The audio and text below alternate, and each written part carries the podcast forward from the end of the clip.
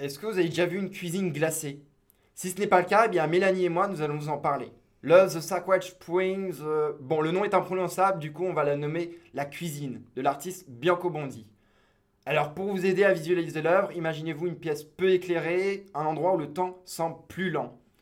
En gros, c'est une reconstitution d'intérieur d'une cuisine moderne, composée principalement de mobilier, d'ustensiles et de couverts majoritairement recouverts de sel cristallisé, baignant dans des liquides chimiques éparpillés partout. Je tiens à préciser que les composants chimiques embaument la pièce, qu'ils sont en pleine mutation. Celle-ci entraîne un givre semblable à celui sur les branches l'hiver.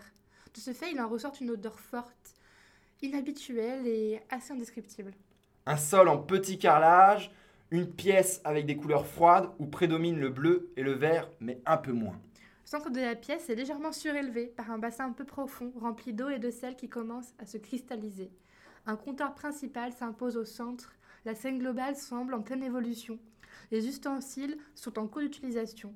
Les poêles sont sur la plaque à induction. Les bols semblent déposés après avoir été utilisés.